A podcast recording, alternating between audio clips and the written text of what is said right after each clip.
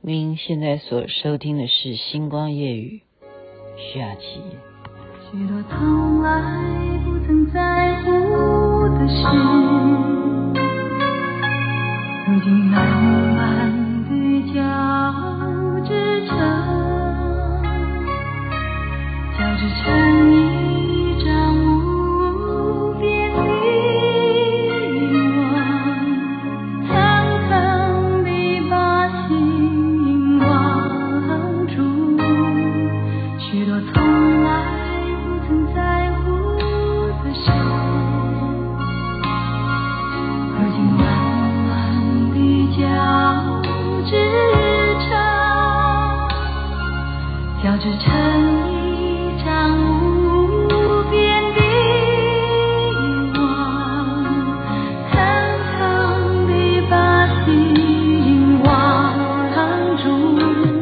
好像不听到中间的副歌就会不知道是什么歌，留不住的故事是黄莺莺所演唱的。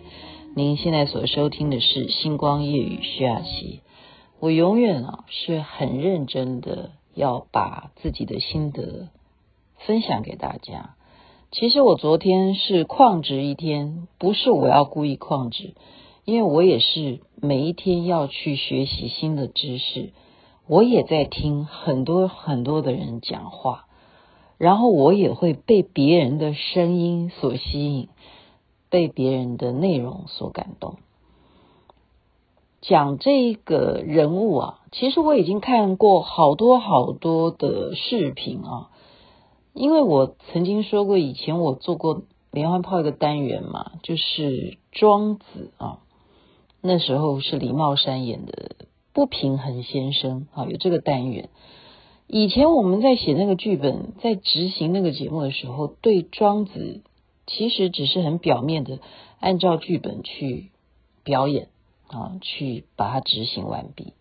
可是现在回头再看看很多的名人啦，或者是很多的视频啊，或什么读书心得，都去讨论一些老庄的思想，我觉得是。非常迷人的。我们光讲庄子跟惠子啊，我记得前阵子吧，是去年的事情了。就是有一个事件，其实我都不太愿意提啊。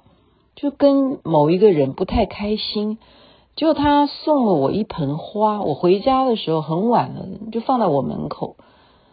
他上面写了一个卡片。写的是什么呢？是庄子惠子之友谊逍遥游啊，我就不太懂啊，这是什么意思哈？你看，我们这不就是没学问，所以听我的节目很重要，因为我在学，大家如果听的话，也就跟着一起学。我就想说，庄子惠子，在我的印象中，他们不是就为了那个鱼到底快不快乐都吵起来了吗？他有他的看法，然后庄子有庄子的看法。所以你送这盆花，到底是在讽刺我跟你意见不合，还是 在形容庄子跟惠子其实是不像朋友的好朋友呢？好，那这是一个问号。那时候这个问号，说老实话，到今天我都还是一个问号。我却在庄子，还是由庄子所写的了不起的文章里头去找到了这个答案。这个答案，我结局要告诉大家的是什么？还是问号。原来，原来庄子是帮助我们人类。特别是我们如果是东方人，已经学习到儒家思想，或者是老子的思想，或者是墨子的思想的人，他帮忙我们大家很大的一个解围。所以他教我们一种最美妙的哲学，就叫做把一切事情留给问号吧，这样不就不会伤你的心，也不会。去得罪别人吗？记得吧？因为我以前曾经就在星光夜雨有举过一个例子，就是聂却去问那个王尼啊，说：“哎，这个事情你认为是什么样？”然后王尼就是什么都说：“我怎么会知道呢？我怎么会知道？”然后他说：“那所谓你不知道的，就是代表你对所有的事情都不知道。”然后王尼的回答，王尼是聂却的老师，他就是说：“我怎么会知道呢？这个就是什么？这就是一个最漂亮的回答。问号，实际上也不是一种心机，因为宇宙之大，我们今天能够知道，哦，一个光年，它其实不是代表它是几年，它只是一个距离的符号。这是我们科学家经过多少多少千年的研究才能够了解，到现在还是不能够算出光年它到底转地球一圈到底需要多久时间，他们还在研究。所以我们现在说，哎呀，你长命百岁啊，到底人类可以活多长？那都是我们现在人给自己的一些意识所绑住的耶。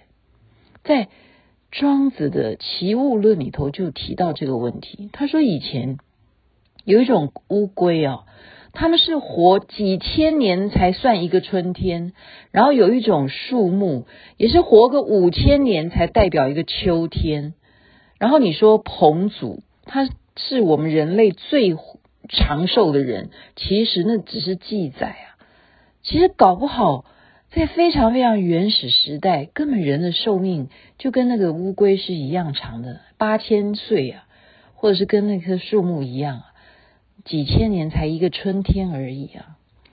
所以庄子啊，我昨天晚上就是被他给迷住了，所以我到太晚，我没有办法再录音。那我今天也是忙啊，我最近都一直在。进录音间，因为我们要做做特辑，所以整个脑筋里头觉得说庄子的《齐物论》，我就再利用一点时间跟大家分享非常有名的。他同样给我们的宗旨就是那个问号，那非常有趣，他会这样子去编呢。你看他的智慧，他编的是什么？魍魉，我们就说呃，这个鬼魅魍魉，好了，你就这样去形容魍魉。他在问问题，他问谁问题呀？他竟然去问一个影子，就是我们人都会有影子，对不对？他在跟影子对话，所以庄子是不是一个非常有智慧的人？他竟然来模拟王两问影子问题，问影子啊？那问他的问题是什么？他说：“你为什么就坐下来了？”然后那个影子就说：“因为主人坐下来，我。”影子就会跟着坐下来。然后他说：“那你现在为什么又站起来了？”他说：“因为他站起来了，所以我就跟着站起来。”你为什么挥右手？他说：“因为他挥右手，我就要跟着挥右手。我是他的影子啊，我就依附着这个主人啊。”那王两就说：“你太没有主见了，你怎么会要依附这样子的好主人呢？你不能够你出左手，他其实是出右手吗？”好，这个问题这就是一个问号，就是说，它是在一种隐喻，就是我们人一定要这样依附吗？所以他后面又辅助的去说明一个，比方说蛇，它要在蠕动的时候，它一定是靠它身上那个鳞，对不对？都有鳞片。其实蛇会移动，是因为它那个鳞片。好，然后蚕为什么会飞？因为它有翅膀啊。庄子就形容这些物体，它在呃动态的时候，其实它有一个东西在辅助它，那它们是相互依附的，相依相存的。但是有一天蛇灭亡了，蚕灭亡了，那那个翅膀有什么用？那那个鳞片有什么用？还能动吗？啊，他把问题是留给大家去思考。所以这是一个哲学的一种动动脑的一种开始，他不要去告诉你怎么样是对的，他让我们去思思考说，你不要太快下结论。哦，这就是庄子他希望我们要把宇宙的这一种伟大，它的这一种幅度，要把它调到说，其实是伟大到说你要。不断不断的提出思考，提出问题，就有如他非常有名的那个梦的故事。我现在已经讲到几分了？讲到九分半了，简单简单一点了哈，就是那个梦，对不对？就有一个人他喝好多好多好酒啊，结果喝到这太开心了，怎么世界上的好酒都给我喝了？结果忽然发现，哈，醒过来了。刚刚那个美酒是一场梦，结果他就怎么样，就在那边大哭，就哭得好伤心，好伤心，好伤心，好伤心。就是原来刚刚喝的美酒全部是一场梦，他就哭哭哭到半天，就又发现怎么样，又醒过来了。原来刚刚那一个哭啊，好嘎仔，那只是一场梦啊，我根本也没有喝那个酒，然后我也没有那么悲伤，所以他就去打猎了。这是不是有点可笑呢？这个梦会不会是真的呢？到底到底庄子他后来又讲了，我刚刚做了一个梦。梦见我就是一个快乐的蝴蝶，对，庄周梦蝶。他说：“会不会那个蝴蝶也同样曾经做一个梦，梦见他是庄周呢？”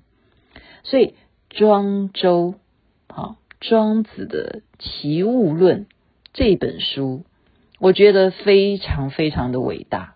很多很多的人都在解释《齐物论》。各有各的解释，然后各有各的美好。我觉得我终于抓到了他的那个精神，就是我刚刚讲的，什么事情不要喜欢立刻下结论。任何人要问你问题，你都保留三分。还有就是，永远把问题变成一个问号，那个符号。是最好思考的开始。今天就把庄子的《齐物论》分享给大家。这边美梦，梦见蝴蝶也不错了，都好的。梦见喝美酒也都好的。但是庄子希望我们是能够有那个觉知，他是乐观的希望，有一天你会觉知到什么是梦。这个真是太了不起的作家了。这边美梦，晚安，那边早安。迷惘中，我最后才看清楚。